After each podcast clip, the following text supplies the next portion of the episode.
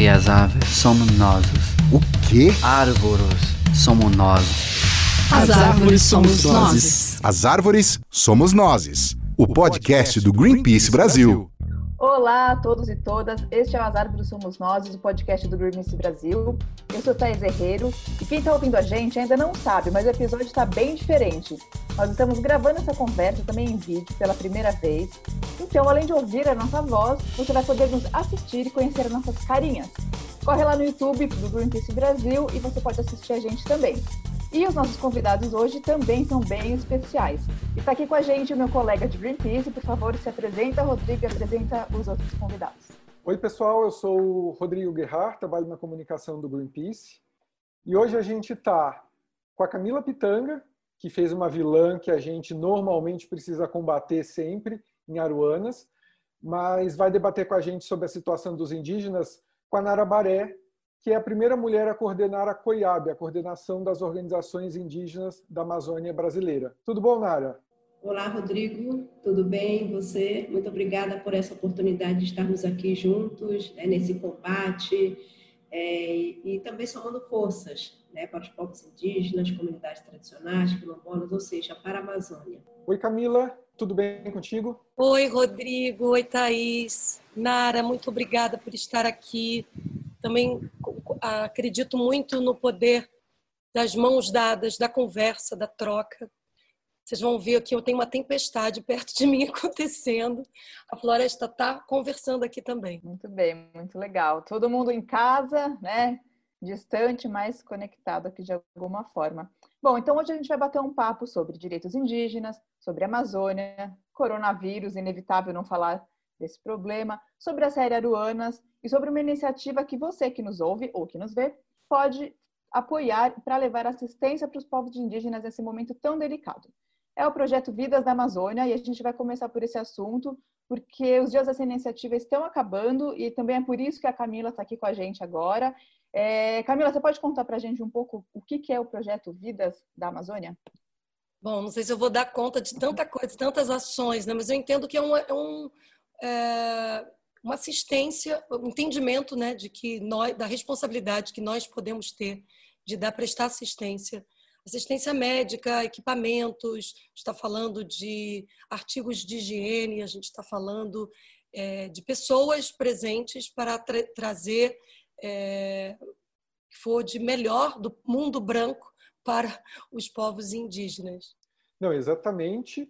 E todo mundo do Greenpeace tem mantido a quarentena, o isolamento social, mas tem um, um, um time especial que está em Manaus que tem apoiado é, os povos indígenas nesse momento, é, levando ajuda emergencial. E o Vidas da Amazônia é uma chance de todo mundo colaborar é, com a gente, porque ao fazer a doação, é, sua ajuda vai direto para esse projeto. E o que é muito bacana é que você tem a chance de bater um papo por exemplo, com a Camila Pitanga, que está apoiando essa iniciativa. Então, Vidas do Amazônia é um jeito de mobilizar a sociedade. As atrizes de Aruanas e além da Bruna Lombardi e do Richelli estão apoiando também esse projeto, essa parceria com a Giving Get. E vocês podem é, prestar essa ajuda e, ao mesmo tempo, ter a chance de, de ganhar um encontro virtual com uma dessas pessoas, como a Camila, que está aqui com a gente. Muito legal. É, todo o dinheiro é, arrecadado por essa campanha vai para o projeto Asas da Emergência, que é justamente esse projeto que está prestando assistência para os povos indígenas da Amazônia.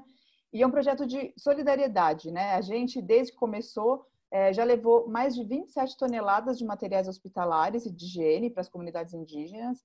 E são todas em regiões de difícil acesso. E a gente está com um avião, com um barco, onde a gente faz esse transporte e já chegou para esses povos indígenas máscaras, álcool gel, luvas, sabão e até alimentação para evitar que eles precisem sair das aldeias, né, das comunidades e vão para cidades para fazer compras. Então a gente também está levando um pouco de alimento.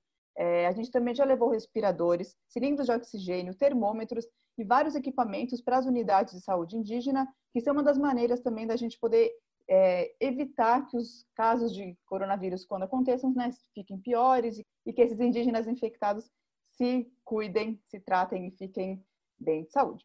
O Asas da Emergência também produziu 40 mil máscaras de tecido que foram costurados no escritório do Greenpeace em Manaus, uma iniciativa super bacana. E, bom, quem quiser mais detalhes desse projeto, a gente fez um podcast todo sobre ele, que foi o de número 30, então vocês podem acessar no nosso site e no nossos, nos tocadores de podcast. É, Rodrigo, qual que é o site onde as pessoas podem saber do projeto Vidas da Amazônia? Quem quiser doar, quem quiser concorrer a essa conversa online com as atrizes. Bom, é só acessar o www.vidasdaamazônia.com.br. Você vai cair lá na plataforma e pode escolher uma das pessoas com quem você gostaria de ter esse encontro virtual. Quanto mais você doar, mais chances tem de ganhar.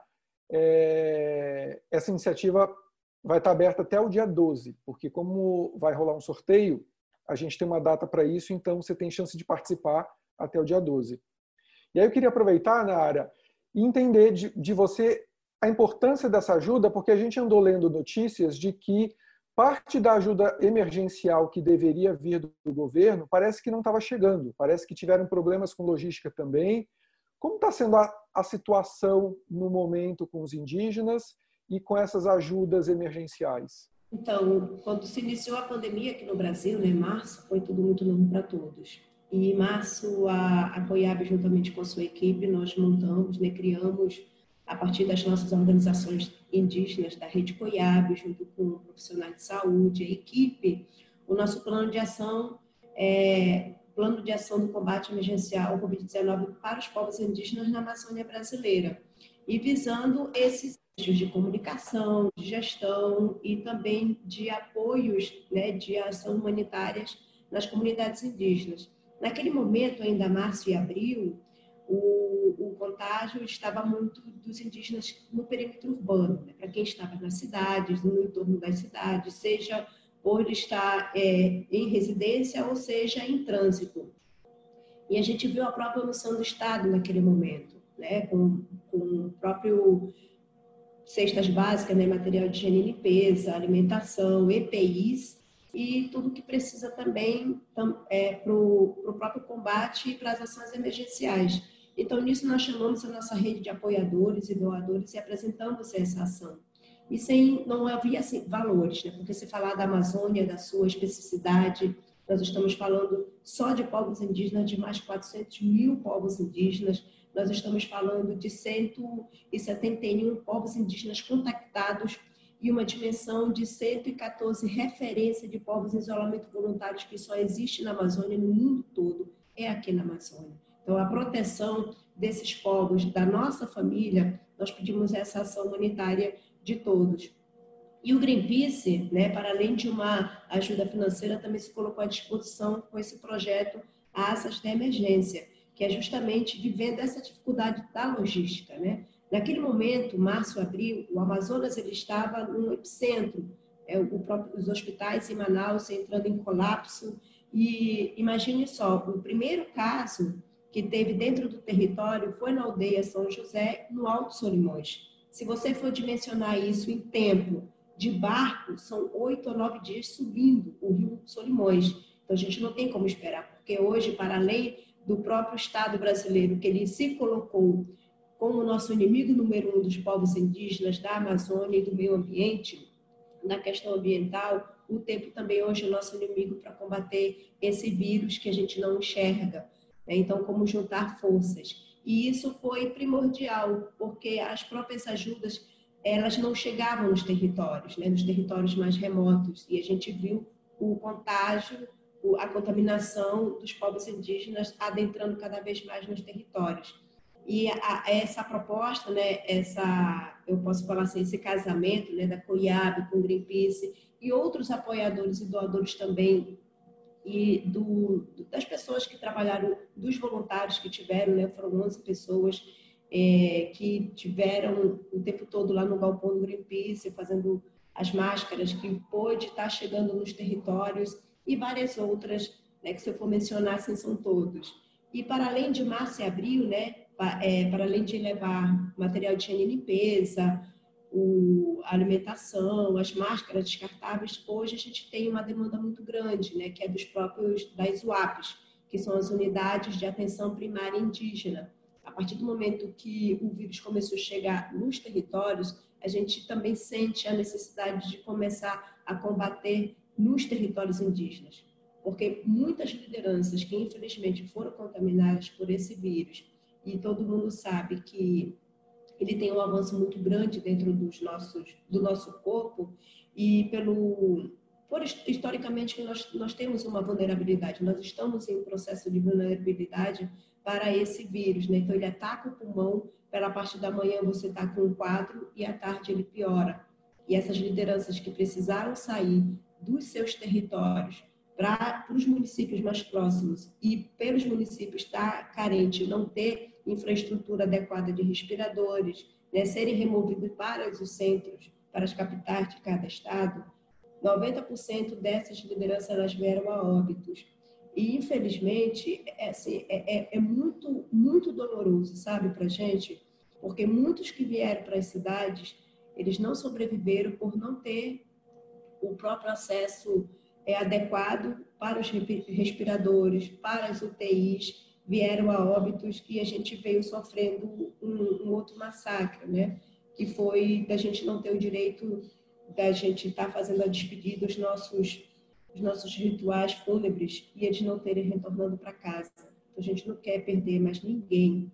A gente não quer que as nossas lideranças, os nossos homens, as nossas mulheres, os nossos anciões saiam das suas casas, dos seus territórios, para morrer na cidade sem o direito de voltar para casa. Nós queremos eles de volta. Então, alguns nós conseguimos com que eles retornassem seguindo todo o protocolo da Organização Mundial de Saúde, nos protocolos da vigilância epidemiológicas, mas muitos a gente não conseguiu, nós não tivemos o direito de, de nos despedir. Então, mas, é, eu queria, queria que você explicasse, que acho que tem muita gente que não sabe que sentido, assim, claro, se para nós, na nossa cultura branca, é, a questão emocional de você se despedir, eu, eu pelo que sei, tem um sentido mais de honra, de, de, de, de que tipo de conexão, do que, que você está falando, e que tipo de ritual também se faz na hora de se despedir dos entes que, se, que partem. Nós, né, nós falamos, nós somos povos originários dessa terra.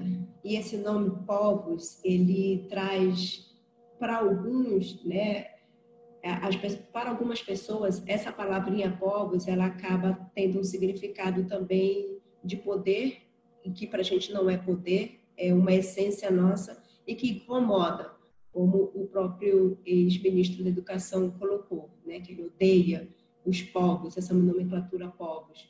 Que, e, e, então, nós somos povos indígenas e na Amazônia, 171 povos indígenas, cada um tem a sua própria especificidade, né, a sua cultura e seu modo tradicional de estar tá fazendo essas despedidas fúnebres. Né? Então, para a gente é, é muito difícil fazer com que a gente não tenha, né, o contato não veja esse momento de passagem, essa passagem do nosso espírito, né, uma passagem espiritual do corpo que está aqui para retornar à nossa casa, que é a natureza, que é o nosso território.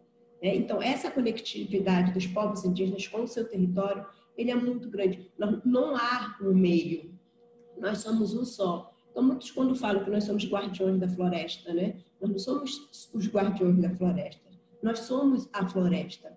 Então, o, corpo, o nosso corpo sangra quando uma árvore ela é retirada, quando um rio é contaminado pelo mercúrio, né? quando a, as nossas casas elas são devastadas para colocar pasto, gado. Então, a gente sofre. Né? Nós somos água, nós somos rio, nós somos cada animal, cada cipó que tem no nosso habitat e que não é só floresta, né? A, a própria sociedade, os ambientalistas, o governo federal, ele precisa ver que a Amazônia, aqui nós estamos falando da Amazônia, ela não existe sem os povos indígenas. Ela não é um lugar inabitável, como o presidente fala. Há pessoas, sempre houve e sempre haverá. Então esse processo de passagem ele precisa ser respeitado. Cada um tem o seu processo, né? Seguindo toda a sua espiritualidade e a sua ancestralidade. Então, para a gente hoje já é difícil a gente estar tá explicando para as lideranças, e isso o movimento indígena, através da COIAB, das organizações locais, da articulação dos povos indígenas do Brasil, a gente passa essas informações para as lideranças, de que esse vírus ele é perigoso, né? ele mata de uma forma que a gente é, é avassaladora. É, hoje a gente consegue, eu pelo menos consigo falar sem me emocionar muito, mas isso mexe com o nosso sentimento, né? mexe com, com o nosso emocional, ele mexe com tudo, porque a cada minuto a gente recebe ligações das lideranças dos territórios sobre uma perda, uma perda muito grande para a gente. Então a gente sempre menciona que não é só uma gripezinha, que é necessário a gente estar tá se adequando também e ouvindo né, os cariu, os caraiuá, como cada povo fala, do que é importante para que esse vírus não massacre, não, não tenha um novo genocídio dos povos indígenas. Então, a gente, quando traz, por exemplo, a própria menção na Amazônia, nós temos 114 referências de povos isolados. E por que, que para vocês, eles se isolam? A gente são povos autônomos. Eles não querem um contato com essa com o lado ocidental, com a, com a civilização, né, justamente como uma forma de proteção. E hoje a gente precisa novamente voltar na, na nossa ancestralidade como era antes. E quando chega uma doença, todo mundo vai para onde? Nós vamos para o meio da mata, né, se proteger, utilizar das nossas medicinas tradicionais. Então, é, isso é importante. Né? Então, hoje vocês estão vivendo o que a gente já viveu há muito tempo e que povos hoje ainda vivem sobre esse isolamento social é, de se isolar de uma forma de proteção, para se proteger né, do inimigo. O inimigo hoje, para além do vírus, é o próprio governo, que a gente também vai conversar um pouco mais, né, que eu quero que a Camille fale, que é justamente os povos indígenas, nós sempre fomos ameaçados, nunca foi fácil. Então, a partir de 2018, outubro de 2018, o presidente Jair Bolsonaro, que até então ele era somente candidato ele colocou como pauta número um que se eleito fosse não demarcaria um centímetro de terras indígenas. Então, tudo que o governo está fazendo hoje é promessa de campanha e de uma forma assim, para eles, né, muito transparente e que para nós que estamos sofrendo com invasões, com desmatamento, com queimadas, ele não vem fal é, falando nada do que ele não prometeu. Né? Então, para nós que somos ambientalistas, né, que somos indígenas, que somos é, de todas as classes e todas as esferas e segmentos, a gente vê que, para além da pandemia que a gente vem aqui enfrentando, pela omissão do Estado, a gente vem enfrentando cada vez mais porque aumentou o aumento do desmatamento na Amazônia e a própria questão da invasão dos territórios. Então, são, são lutas, lutas que elas não amenizam nem em momentos de pandemia, muito pelo contrário, elas aumentaram. Então, Nara, eu queria aproveitar que você citou o desmatamento. É, dias atrás saiu, né, saíram os dados mostrando que junho foi o mês recorde em números de focos de desmatamento na Amazônia. Foi o maior número em 13 anos. E a gente sabe que a, que a gente está entrando agora na temporada onde existe realmente mais desmatamento. Sempre é a época seca na Amazônia, quando os desmatadores ilegais aproveitam para botar fogo na floresta de forma criminosa. É, você acha que essas queimadas podem é, agravar ainda mais o, esse quadro de coronavírus que está chegando nos povos indígenas? Como que isso afeta, né? Se afeta de alguma forma é, a partir de agora, pode ser que piore? O que, que, que você acha?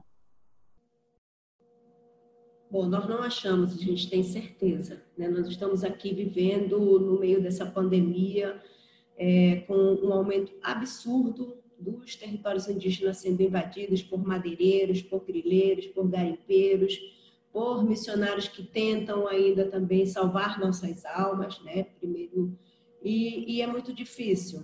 A gente, desde março, quando nós entramos nesse processo de pandemia, uma das ações que nós solicitamos do governo federal como ação imediata do combate ao Covid-19 foi a retirada imediata de todos os invasores dos territórios e do entorno dos territórios. E o que a gente percebe e sente de março até hoje, que só aumentou. Né? Aumentou o nível de desmatamento. Agora, sempre nesse período, eles usam, né, esses, esses criminosos usam essa situação do clima, né, como um clima seco, que é propício para as queimadas, para poder também fazer as queimadas como nós vivenciamos o ano passado. E é importante ter essa live e a participação da Camila Pitanga, né, que a gente colocou o ano passado, que nós estávamos sentindo, fizemos todas a, a, o processo, fizemos todas as retiradas, fizemos também é, denúncias relacionadas aos casos de queimadas que estavam acontecendo na Amazônia o ano passado, em 2018, mas os povos indígenas, o movimento indígena, a Coiaba, ela só foi ouvida depois que São Paulo escureceu. Né? Foi necessário São Paulo escurecer né, para poder, não só o mundo todo, mas para nós brasileiros, olharmos o que estava acontecendo aqui dentro da nossa casa. Então, acredito que é importante a gente ter um pouco mais dessa cumplicidade. E o Covid-19 ele traz isso para a gente, né? Vendo que o que afeta, o que a gente sempre falando, o que afeta os povos indígenas, o que afeta a Amazônia, afeta não só a nós, mas afeta dire diretamente cada um de vocês aí nas suas casas. Afeta o clima, afeta a água que vocês bebem, a água potável, afeta a alimentação. Então, quando ano passado, depois disso, nós tivemos uma jornada na Europa com o nome Sangue Indígena Nenhuma Gota Mais, foi para trazer esse alarme que estava sendo difícil a gente ser ouvido aqui no Brasil, na Europa, porque a Europa são um, são um né, dos continentes que mais exporta daqui do Brasil. É, eles importam para cá agrotóxicos e importam daqui soja para virar ração de peixes, ração de porco, ração de gado, ou seja, para os animais. E a própria, a própria compra de madeira e ouro. Então, para deixar isso claramente, né, sobre o processo de que você não sabe e a gente precisa ter uma ação e uma lei de rastreabilidade desses produtos que muitos falam que não vem de área desmatada, que não vem de área de conflito, que não respeita as mulheres, os homens e as crianças e que é assim, sangue indígena, sangue das populações tradicionais, sangue dos povos quilombolas, mas principalmente o nosso sangue, que é onde esse governo ele vem com esse, esse, esse número um, né, já é uma agenda governamental, uma agenda de Estado, uma agenda institucional, a exploração da Amazônia. Então, é convite, né, exploração das queimadas, né, e, desse uso que o governo tem feito dessa temporada, como se isso fosse uma coisa do acaso, né? quando a gente sabe que está tendo um desmonte de todas as instituições que deveriam fiscalizar, né? que poderiam proteger a floresta. Mas tem um dado que eu não sei, que a gente, por mais que a gente tem que repetir, é que a gente está chegando perto do ponto de não retorno a gente está chegando perto de um momento onde as florestas podem não regenerar. Mesmo que a gente corra atrás, isso não é, isso é muito grave. Quando a gente fala de sobrevivência, quando a gente fala dos sinais que, que, que a gente está recebendo, né, de toda uma ciência que a gente já sabe de controle, é, é assim, a gente está mais do que no limite do que. Me corrija se eu estiver errada, Nara. É, por favor porque a gente está falando dessa relação, né? O mundo é todo interligado, né? A natureza, o que acontece na floresta amazônica, quando a gente vê aquela, aquele apagão, aquele dia virar noite, é totalmente conectado com o que está acontecendo na floresta amazônica. Todo essa, o derretimento, o aquecimento, é, superaquecimento, é uma conexão só. Cabe a nós não sermos omissos, cabe a nós não ficarmos passivos diante do que está acontecendo. E isso que você estava falando é a respeito de um projeto de Estado, né? A gente vê quase que é, é quase que um e eu nesse sentido eu acho que a, a luta antirracista para mim ela é muito ligada à luta pela vida dos povos indígenas, porque a gente sabe, como você falou, não é novidade. O Bolsonaro falou isso ao longo da vida inteira dele, o desprezo que ele tem pelos povos indígenas, desprezo que ele tem pelas comunidades quilombolas, pela petitude. Está é, tá ventando a beça aqui. É, vamos nós ficarmos passivos? A, gente vai, vai ficar como na história? Como omissos a respeito de tudo que está acontecendo, é muito importante. A gente não pode testemunhar passivamente o que está acontecendo. Por isso eu acho tão importante as várias iniciativas que estão acontecendo aqui em termos de conversas, mas em de ações práticas, como o Greenpeace está fazendo, de estar tá levando é, assistência, levando lá para. Estou com medo até de computador voasse, Nara. É, essa é a conexão, Camila. É a força Essa da é natureza. a conexão, exatamente. É, Muito forte que você está sentindo e a natureza, ela também está se manifestando aí com você. sim. Na Amazônia é isso que você traz, essa conexão, né? É, eu, eu acho que eu, eu, eu, eu tô aqui, ó, com Davi Copenaua. Eu tô no meio desse livro e está sendo, assim como é, o livro da Ana Maria Gonçalves foi super importante para eu entender a, né, esse período da colonização a respeito da escravatura preta. Para mim está sendo muito importante estar entendendo primeiro essa conexão tão é, rica, essa pureza, essa, essa troca. Eu, eu, eu acredito muito nessa conexão, nessa intimidade que nós podemos ter com a natureza e que eu estou aqui babando, te ouvindo com a sua sabedoria. Você tem tanta coisa a se, se escutar, tanto a gente aprender, né? Essa ideia de convivência, né?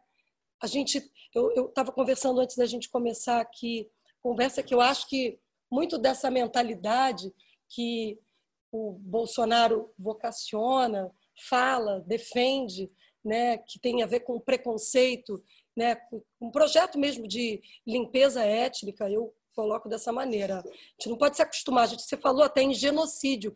Genocídio não é uma palavra que a gente pode passar batido, mas é, se a gente deixar a floresta queimar, se a gente deixar é, as, as terras indígenas serem, serem é, invadidas do jeito que estão sendo invadidas pelos, pelas mineradoras, pelos grileiros. A gente está falando de morte, de pessoas. A gente está falando de, de, de, um, de um projeto que não se inicia só com o Bolsonaro. Isso tem a ver com lá atrás, com essa ideia, com esse mito fundador que a gente tem de como se o Brasil, se essa terra, que depois a gente chamou de Brasil, iniciasse um mundo quando é... Desculpa, me, me emociona tudo isso que a gente está conversando. Quando os portugueses chegaram aqui, existiam quantas civiliza uma civilização aqui. A gente está falando de é, quantas línguas já existiam, quantas. Então, esse genocídio constante que a gente vem vindo. Você falou de. Eram 80 milhões de, de pessoas presentes aqui, acho que antropólogos falam. falam de, de, olha esse tipo de número. E o que. que enquanto que se reduziu em, de, de número de pessoas, de remanescentes indígenas. É, é, radical, é uma queda. Quantas. Vocês já, já lutaram, já viveram, resistiram muitas pandemias. Não é essa, essa ideia de guerra, a gente fala da guerra contra o Covid, mas o povo indígena está em guerra há muito tempo, a vida inteira. E cabe a nós, povo branco, dar as mãos, cabe a nós não ser omisso sobre o que está acontecendo. É, eu tenho o maior respeito, é muito importante a gente te ouvir, Nara. Muito importante a gente ouvir Ailton Krenak. É muito importante a gente ouvir Davi Copenau, Sônia Guajajara e tantas lideranças que têm uma sabedoria, um conhecimento dessa terra muito maior do que a nossa, de convivência. É um, é um, é um, é um... E nós, o povo branco, está aí destruindo, desmatando, assoreando o rio, poluindo a água. A gente, quando a gente fala do ponto, do ponto de não retorno, que a gente ainda não chegou, ou seja, a gente tem a possibilidade de construir esse futuro agora. E eu não vejo outra forma que não seja ouvindo Nara, ouvindo o que está acontecendo, é se engajando, é fazendo ações práticas. Se você pode ser por um clique, pode ser você se agenciando a uma ONG, a um trabalho que está acontecendo lá na floresta amazônica, pode ser ecoando informação, pode ser dividir, compartilhando ideias. Essas ideias, toda uma ancestralidade, toda uma inteligência, toda uma sabedoria que está aí disponível. A gente está aqui conectado, a gente tem que aproveitar mais essa conexão sabe? E fazer da indignação uma ação prática. E Camila, só comentar, mas tem, tem, tem um aspecto que eu acho muito importante, que foi uma contribuição muito grande da sua personagem Aruanas, que vocês mencionaram o papel do Estado e desse governo de endereçar essas questões, mas a sua personagem revela os interesses escusos que agem nas sombras, que na verdade não é simplesmente um descaso ou que o governo ah, está não tem condições de fazer. Deliberadamente ele não quer fazer porque ele está atendendo interesses de outros grupos. E acho que a sua personagem Aruanas, que faz uma lobista, né, que mostra total desprezo e talvez falta de empatia com o que aconteça lá na região, representa o que a gente tem hoje dentro do Congresso. E eu acho que mostra claramente para a sociedade que, por mais que a gente tenha que enfrentar a luta no campo, dentro da floresta, tem uma luta a ser travada nas salas do poder que tem um impacto gigantesco né, para muitas pessoas, atinge muitas vidas, às vezes com uma simples canetada. E eu acho que o seu personagem trouxe muito isso, de que a gente não pode abrir mão também de fazer um, um debate e uma luta política. Né? Não, é fundamental tudo isso que você está falando. A, a Olga ela é representante do capital. Ela é uma lobista que faz justamente a ponte entre esses interesses, às vezes transnacionais, interesses que não se fecham só no, no, no capital brasileiro, mas muitas vezes capital internacional, né? E imiscuída na, nas instituições. O poder da canetada, o poder da gente cobrar da, da, da, desse, do Congresso ações afirmativas, ações de proteção à floresta, elas é, é, é, é porque a gente vê a Olga é, é isso, é, ela é essa pessoa que faz a ponte. Ela faz a ponte entre o capital e o Congresso. O lobista é essa pessoa que aproveita dos, das suas relações de poder de interferência, de, de contato, para é, criar, uh, digamos, municiar pessoas que têm o poder decisório, a caneta na mão, que podem promover leis, que podem promover mudanças estruturantes da, de, das regras do jogo, né? ela trabalha fazendo essa ponte. Cabe a nós, sociedade civil, sermos o lobista dos nossos desejos, do país que a gente acredita. Seja o lobista do bem, que existem também lobistas de ONGs. É importante dizer que a gente tem essa palavra lobista, ficou demonizada, só como conectado à, à corrupção, mas existem muitas pessoas, muitas lideranças interessantíssimas. Né? A Maria Farinha, que promoveu é, que criou a Aruanas, né? Isso é muito interessante, essa história eu acho muito bonita, porque quem escreveu a série não escreveu com mérito propósito de entreter. Sim, a gente queria entreter, mas com uma missão política de fazer chegar ao grande público o ativismo ambiental, como, as, é, como essas forças operam, individualizar em seres humanos, porque são os nossos verdadeiros heróis. E dentro dessas, dessas, dessas lideranças que ou vão estar na Terra, tem como é a personagem da Verônica, pessoas que fazem essa ponte do bem, que vão lá conversar com os deputados, os congressistas, com os senadores, instruí-los de mecanismos possíveis para que a gente possa defender um bem comum. Porque eu acho que o que a Nara quer, o que nós queremos, o que o Greenpeace quer, a convivência, o bem viver, isso é possível. Mas isso só é possível se a gente tem regras do jogo estabelecidas para cuidar de todos. Do jeito que a coisa está, é, a gente está vendo a bancada da bala, a bancada da Bíblia reinando e a bancada do desmando, da, da, assim, um, um ministro do meio ambiente que é contra o meio ambiente. A gente está a gente está vivendo uma das maiores crises sanitárias, humanitárias dos últimos tempos e a gente sequer tem um ministro meio do, da, da, saúde. A gente também está vendo um, uma confusão no, no Ministério da Educação. Todos os órgãos ligados ao meio ambiente, à proteção das, do, dos povos originários, sendo desmontados, sendo esvaziados, sem financiamento. É um projeto. Cabe a nós, sociedade civil, se impor a esse projeto. E existe, a nossa democracia ela é frágil, mas ainda a, gente tem que fazer valer essas instituições que existem. Então, acho que primeiro, acho que se conectar, conversar, ouvir, trocar ideia e, dentro do seu campo de ação, fazer valer a nossa voz. a voz do futuro que a gente quer, um futuro de convivência, um futuro que é esse que os povos originários nos dão baile, que é de respeito, de convivência, de, de, de, de liberdade.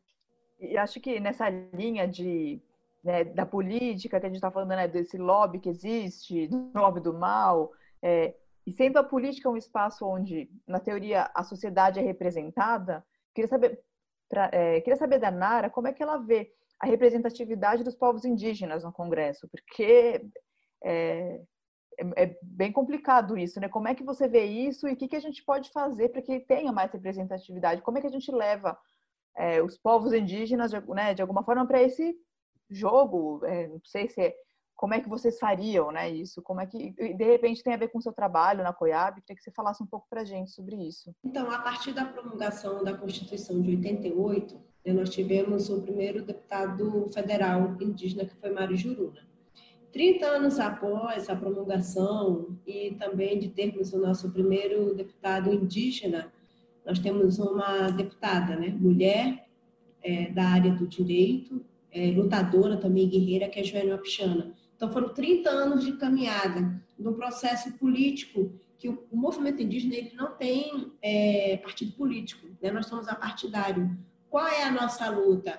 É o bem-estar e a qualidade de vida dos povos indígenas. É lutando para que haja políticas públicas efetivas para o bem-estar dos povos indígenas onde quer que a gente esteja. Né? E de ter a própria representatividade, nós contamos com alguns apoiadores de outros viés de, de partidos, né? mas a, hoje nós temos a deputada Joânia Pichana, que foi uma, uma luta onde, a partir do acampamento Terra Livre de 2016, nós levamos isso, né? O acampamento Terra Livre, ele acontece, acontecia, né, todos os anos no mês de abril, como um, uma grande assembleia dos povos indígenas em Brasília, justamente para se ter esse diálogo com os três poderes, executivo, legislativo e judiciário, em Brasília.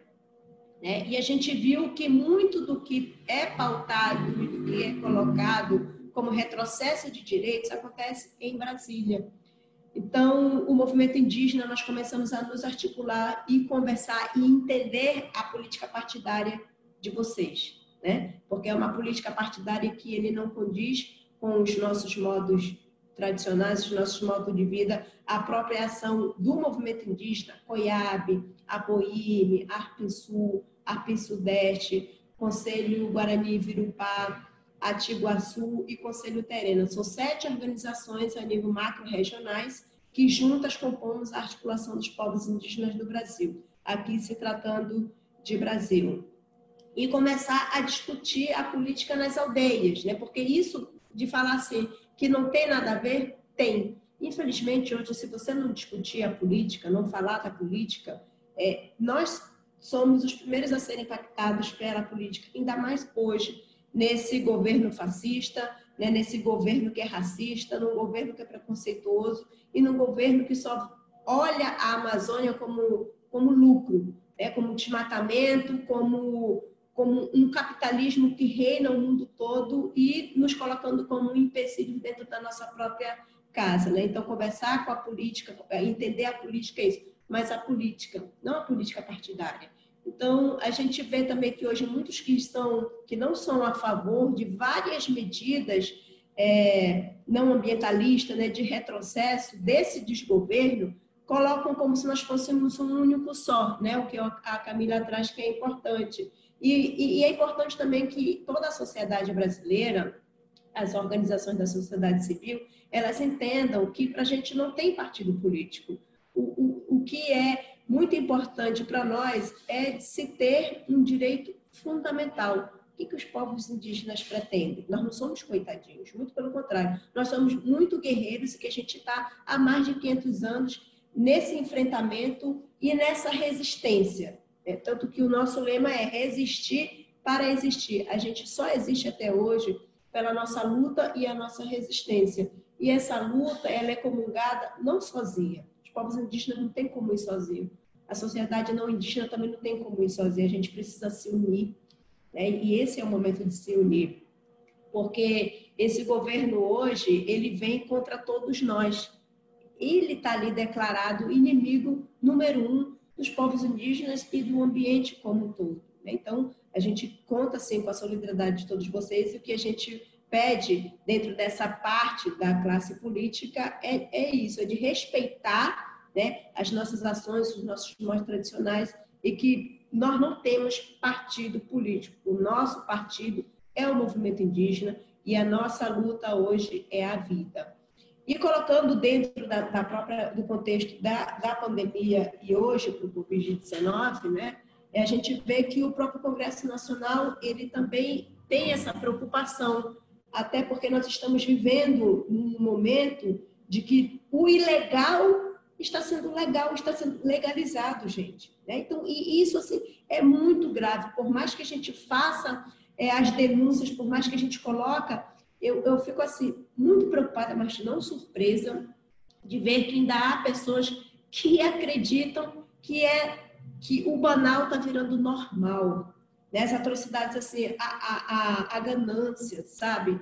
A, a maldade, a crueldade hoje está virando normal. São coisas que, que para a gente é difícil, principalmente hoje. Eu preciso estar na cidade, né? A hoje a sede é em Manaus, mas a gente fica muito preocupado com esse processo de legalizar o ilegal. E, e, e, isso vai dos próprios congressistas, de quem está lá no Congresso Nacional, né, tanto na Câmara dos Deputados Federais como no Senado, eles têm hoje uma responsabilidade muito grande, que precisa ir para além dos interesses dos seus partidos políticos. Eles estão lá como representantes do povo, do povo brasileiro e dos mais de 305 povos indígenas que existem aqui no Brasil. Então, e, e também dos 114 indígenas em isolamento voluntário. Então, é uma responsabilidade muito grande, porque a gente não está falando somente de, de números, a gente está falando de pessoas, nós estamos falando de cada um de nós, indígenas, não indígenas, pobres, ricos, entendeu? Então, é essa menção e, e, e esse olhar, ele precisa ser em conjunto. A gente não pode hoje ficar de braços cruzados achando, ah, isso não é comigo, então eu não vou me envolver. Isso reflete sim a cada a um de nós. Né? Então, a gente vem cada vez mais lutando, aumentando também as nossas capacidades políticas e, e a gente está no momento de entender as capacidades, né? as capacidades indígenas, as capacidades não indígenas, nesse momento conturbado da política que nós estamos vivendo no Brasil. Nara, é, você tocou num ponto importante que é uh, todos nós precisamos nos envolver. E aí eu queria saber também da, da Camila, para criar esse, essa, essa movimentação, você acredita que uma pessoa como a Olga, por exemplo, pode ser convertida? Ou como é que a gente consegue ampliar essa empatia e essa solidariedade é, enquanto sociedade, né, de olhar para os outros, que defender é, o direito coletivo ainda que não me afete diretamente, eu preciso defender o direito do outro para eu construir uma sociedade melhor que também vai me beneficiar. Como é que a gente pode é, ampliar isso? Eu tenho uma suspeita que talvez a arte e o entretenimento é um caminho também possível. Em Aruanas a gente viu, queria trazer sua reflexão sobre isso. Eu acho que não tem nada mais é, tão latente do que a ideia de sobrevivência. Que agora eu acho que é uma questão de entender se é vida ou morte. A gente está vivendo isso, né, essa, essa, esse risco invisível através da pandemia, e isso faz a gente acordar para. A, a gente está vendo como a pandemia está acirrando as desigualdades, está deixando claro quem pode se cuidar, tá, tá, mas, a, mas a respeito do, do, da, da, da vida no planeta, está todo mundo vivendo nesse planeta. Então, é, se a gente não frear, se a gente não mudar o nosso modo de viver, se a gente não fizer um novo pacto de, de vida na Terra, não vai ter vida. Então, para mim, o maior fonte de convencimento é esse. Eu não sei se uma mulher como a Olga se viraria casaca, mas eu acho que a gente não precisa.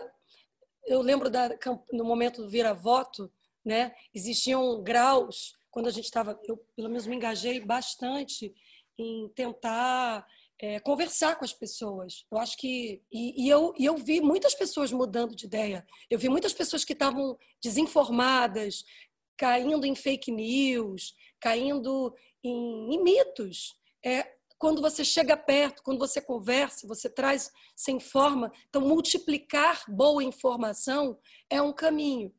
Né? Agora, e também ter, entender assim com quem você está falando, porque eu acho que a gente precisa criar uma musculatura de convencimento para todos. Eu me esforço para isso.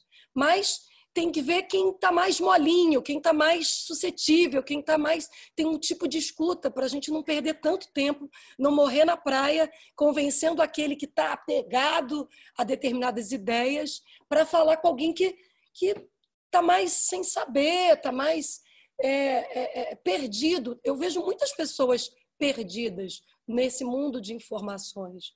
Então, se informar, se municiar de boa informação, e chegar, sabe, na, primeiro na sua família, sabe, trocar ideia, eu acho que é que é uma forma. Tem uma fala, uma frase do que eu diria que seria o lemotive, assim, que o, Ailton Krenak é, eu vi ele falando é o futuro é aqui e agora. Pode não haver o ano que vem. Então, se a gente não colocar essa urgência dentro da gente, para a gente tomar atitudes, tem essas de conversa, de convencimento, mas também não gasta tempo em quem não quer escutar. Não adianta, né? Eu diria que seria um pouco por aí. Muito bom. Ah, Poxa, e não, e você, achei... você tocou, não só complementando, Rodrigo, ah. é, sim, é, do papel da cultura, né? O papel de, de afetar, de comover, de, de chegar. É, isso não está só com os artistas, viu? eu acho que cabe, eu acho que, por exemplo, ler um livro como A Queda do Céu, né? procurar nas internets da vida. A Nara, o que, que a Nara está dizendo por aí? O que, que a Ailton Krenak está dizendo por aí? Né? Colar em vozes, em lideranças, ativistas a respeito do meio ambiente é uma maneira de capilarizar esses conhecimentos também é papel da cultura, no sentido de, claro, de comover. Acho que Aruanas ele, ela presta um serviço incrível, porque Aruanas conseguiu fazer é, um diálogo entre algo que, algo que é uma missão política, de informação, de, mas, ao mesmo tempo, tocar nas pessoas, né? trazer para o ponto de vista mais humano. Porque, às vezes, quando eu, eu sinto que muita gente, quando é, não se sente, se sente muito apartado dessas lutas, quando não é verdade. Eu acho que essa a, a causa é, a, a, luta dos povos originários, a luta antirracista está misturada é da sociedade, é de todos nós. Mas eu acho que quando você faz isso aparecer no indivíduo, né, na trajetória humana e na errância, nas dificuldades, eu acho que isso faz com que é, não fique tese, não fique como uma coisa de número. Embora a gente não possa esquecer, são mais 60 mil pessoas mortas pela pandemia. É um número que não pode ser abstrato. Por isso que trazer para o humano, por isso que quando a gente conta a história das pessoas que morreram, quando a gente conta, é, quando a gente traz para a pessoalidade, a gente não naturaliza esses números como uma coisa abstrata, como uma coisa é, fica concreto, toca no corpo toca na alma. E eu acho que isso é, é um papel de todos nós. Muito bem, adorei. É, gente, infelizmente, nosso tempo está estourado, a gente precisa partir para as falas finais. Eu adorei essa conversa, eu acho que foi muito rica. Acho que sempre é bom trazer pessoas de mundos diferentes, né, de trabalhos, de atuações diferentes, porque a gente sempre aprende muito. Eu aprendo muito sempre que eu sento para gravar o podcast. Então, eu queria pedir para vocês fazerem uma fala final, começando pela Nara, e aí a gente já encaminha para final. Então, Thaís, Rodrigo, né, Camila, obrigada por estar conosco hoje, compartilhando essa troca de, não só troca de experiência, mas de vivências, né, e de mostrar a todos, dar essa oportunidade de mostrar a todos que, independente do local onde a gente esteja, de raça, cor, religião, de partido político, nossas, nós não temos diferenças, né? nós temos qualidades, nós temos especificidades que é diferente, né? E que a gente traz aqui esse alerta a toda a sociedade brasileira, a, ao, próprio poder público, né, que faça algo em prol de todos os cidadãos, sem distinção de raça, cor, religião, é importante isso. Né, que para ajudar também os povos indígenas do Brasil, para ajudar os povos indígenas da Amazônia, vocês precisam também estar dialogando conosco. É sempre importante ter a participação dos povos indígenas. Né? Sempre vem colocando que tudo que é feito para os povos indígenas sem a participação dos povos indígenas não dá certo, justamente para entender essa especificidade. Então, sigam as páginas das nossas redes sociais, né? Coiabe Amazônia. Lá tem todas as informações. Nós temos muitas iniciativas próprias dos povos indígenas, das organizações locais para esse processo de pandemia. E que a ajuda que a gente pede não é só ajuda financeira, mas é uma ajuda humanitária para cada um também ser esse porta-voz do que está acontecendo conosco, o que está acontecendo no Brasil. É que a gente não possa entrar nesse jogo de, de, de, de, de méria, sabe, de coisinhas pequenas que a gente possa estar fazendo junto coisas muito maiores, né? Nós temos um, uma campanha, né, pela vida dos povos indígenas apoie. Então, cada um que possa estar fazendo esse apoio a, a COIAB, às suas redes locais, a esse processo que é importante do ASAS de emergência, que vem nos apoiando via aérea, via fluvial e agora também via terrestre, porque algumas regiões como Rondônia, Maranhão, o, o material ele chega rápido se for por terra. Então, é no ar, é na terra, é no mar, é nas águas, em todos os lugares a gente precisa estar junto. Então, Quero assim agradecer do fundo do coração, estamos junto e no que a gente puder ajudar, podem contar com a COIAB, com a sua rede de organizações indígenas e queremos também muito contar com o apoio de vocês. Obrigada, Nara. Camila, palavras finais. Oh, Nara, Nara Baré, muito obrigada por, a, por sua lucidez, sua tenacidade. Saiba que a sua luta é minha luta. Eu, eu tomo assim entregue a vocês o que vocês precisarem. É, me fico muito, muito comovida, porque com tudo que você está vivendo na pele, no corpo, você está aí tenaz, conversando, falando, trazendo, é, iluminando a gente da sua sabedoria. Então, o meu agradecimento a toda essa história, a toda a sua ancestralidade e, e quero muito que a gente possa construir é, e acho e acredito que seja possível a gente construir o futuro que a gente quer, né? Se tem uma coisa que, com toda a dor que a gente está vivendo a respeito da pandemia, mas a pandemia mostrou que dá para desacelerar.